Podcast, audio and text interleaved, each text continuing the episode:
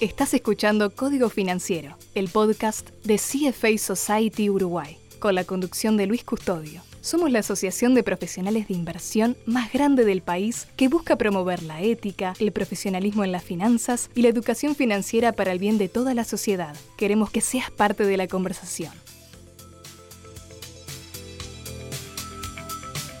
Hola, bienvenidos a una nueva entrega de Código Financiero, el podcast de la CFA Society de Uruguay.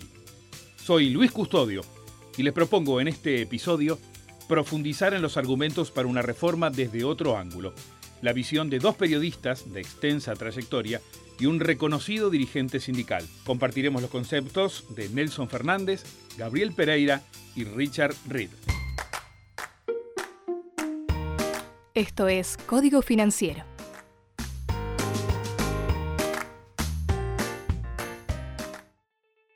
El anteproyecto elaborado por el Poder Ejecutivo en base a las recomendaciones surgidas de la Comisión de Expertos, que trabajó durante un año con amplia representación, fue compartido a fines del mes de julio a los partidos políticos. A comienzos de septiembre, las fuerzas políticas que integran la coalición de gobierno presentaron sus objeciones y sugerencias. A partir de ese momento, el Poder Ejecutivo trabaja en el diseño de un proyecto final que se pretende elevar al Parlamento en el mes de octubre. Las preguntas que nos venimos planteando desde el comienzo de esta serie sobre seguridad social. ¿Es importante una reforma? ¿Qué se precisa para hacerla? Hay coincidencia entre nuestros invitados acerca de la necesidad de una reforma al sistema previsional. Escuchemos en primer lugar a Nelson Fernández. Hay consenso al sistema político de que el sistema jubilatorio, el sistema previsional o el sistema de seguridad social en sentido más amplio precisa una reforma. Eso lo dijo el gobierno anterior, lo dejó por escrito en leyes presupuestales, en el informe del Parlamento que hace y fue uno de los principales temas de campaña electoral. Más allá de la intención política, está claro que el sistema así como está no, no, no se sostiene y precisa una reforma, una actualización, una modernización y una corrección. O sea que más que necesaria es imprescindible. Al parecer, son amplias las coincidencias en el sistema político y en la sociedad a propósito de una reforma que otorgue sostenibilidad al sistema previsional. Entonces, ¿por qué es tan difícil lograrlo? El turno ahora es para Richard Reed. No habrá que preguntarse si necesitamos sí una reforma, ¿de verdad? Sí, siempre decimos que sí. ¿Cuál es el problema entonces?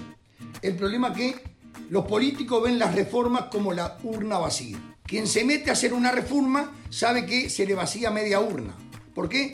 Y porque de cualquier operación, con anestesia o sin anestesia, sangre siempre sale. El gran tema es que la ciudadanía debería de hacer un trabajo político, ideológico, de concientización, de decir, señores, hasta acá llegamos. Que no solamente la responsabilidad es de la clase política, también hay una responsabilidad social. Hay una sociedad hipócrita que reclaman, hay que hacer los cambios, pero no toquen nada, y a mí que no me perjudiquen. Por lo tanto, alguien tiene que decir, señores, hasta acá llegamos. Reforma de la seguridad social, por un lado o por el otro, tenemos que dejar la hipocresía de lado. El consenso, o la amplia mayoría de las opiniones, parecen apuntar a la necesidad de ajustar el sistema. Las diferencias afloran cuando se pasa a cuál es la reforma, qué es lo que se debe cambiar. Escuchemos ahora a Gabriel Pereira. ¿Por qué es difícil aprobar la reforma previsional? La respuesta corta sería porque en este país hace décadas que es difícil aprobar reformas de fondo, sobre todo porque afecta a una de las corporaciones más poderosas que hay, que es la de los pasivos, quizás sea la más activa de las corporaciones pasivas, tanto que siendo 10 veces más rica o 10 veces menos pobres los adultos mayores que los niños pobres tienen 7 veces más asistencia directa que estos, es una corporación que vota cada 5 años, los niños no votan. Una demostración que, de lo difícil que es esta reforma es que el proyecto de los expertos generó reacciones adversas insólitas de arranque ante asuntos, digamos, elementales, como el aumento de la edad de retiro. De 60 a 65, cuando todo el mundo sabe que la media del retiro hoy es 63. Estaríamos hablando de un aumento real de dos años que se va a concretar en varios lustros. Si una medida así ya generó reacciones encontradas, lo que va a ser cuando se empiece a ver la letra chica, ¿no? Porque como, dice, como dije, afecta a una corporación poderosa, porque ha sido difícil abordar todas las grandes reformas de fondo que el país necesita, porque esas reformas, aunque no las veamos como centrales para que el sistema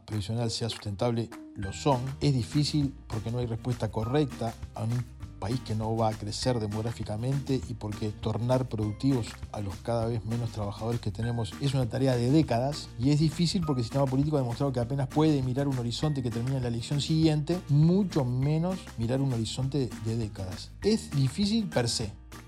Con el panorama que han narrado nuestros entrevistados, ¿qué hay que hacer entonces para sacar adelante una reforma? Sobre esto opinan Nelson Fernández y Richard Reed. Si hay consenso sobre hacer una reforma, hay que pasar a la segunda etapa que es el consenso para aprobar una reforma. En ese sentido hay un gobierno que tiene una bancada parlamentaria con mayoría y con conexión, con respaldo en el gabinete de ministros. O sea que el gobierno tiene mayoría y una reforma jubilatoria precisa dos cosas, iniciativa del Poder Ejecutivo y mayoría parlamentaria. Eso lo tiene. Es bueno que leyes de esta naturaleza se aprueben por un consenso más amplio. Y sí, porque son leyes que trascienden un periodo de gobierno. Entonces lo importante de, una reforma de, este alcance es que tenga un apoyo mayor al del gobierno. Pero la reforma que hay que hacer es la posible y no la óptima en base a los deseos, sino la óptima de lo posible. ¿Qué hay que hacer para sacarla adelante? Lograr ese consenso, tener liderazgo político, convencer. Y esto tiene que estar apoyado por eh, la opinión pública. O sea que hay que trabajar en lo político para lograr acuerdos y entre la opinión pública para explicar, la opinión pública ya asume que es necesario, eh, explicar que lo que se hace es para bien. Yo creo que es el momento, buscándole la vuelta con la legitimidad del gobierno votado democráticamente y la legitimidad de la oposición para cuestionar, opinar y poner este, en contrapropuesta otro proyecto. Un aspecto clave cuando hablamos de reformar la seguridad social es pensar en un sistema compuesto por varias cajas y servicios de retiro y no solamente las prestaciones que otorga el Banco de Previsión Social. Volvemos entonces sobre qué reforma debe plantearse. Nelson Fernández y Richard Riva.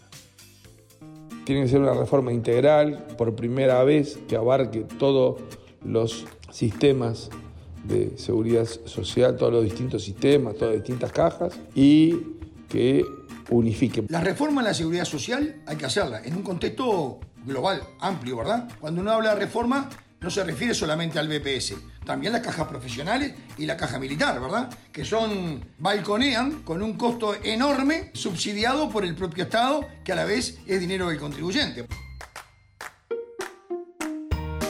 Código Financiero, el podcast de CFA Society Uruguay. Una reforma siempre tiene sus costos. Hay cambios que parecen imponerse y a corto plazo generan modificaciones que se consideran poco ventajosas. Los últimos conceptos en este episodio son de Richard Reed.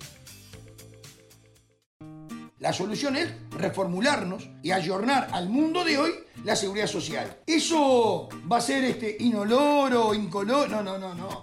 Va a doler, va a sangrar y seguramente te van a mandar a terapia. ¿Por qué? Porque en un mundo como el que sentimos y en un Uruguay tan conservador, tocar una mole, un tótem de esta característica, por supuesto que va a doler. Ahora, la gran pregunta es, ¿y si no la hacemos, cuánto dura? Esa es la pregunta. Quizás yo por mi edad la llego a ver sin problema hasta que yo me, me raje, pero la generación que viene atrás, 10, 20 años, no la va a ver, le va a implotar.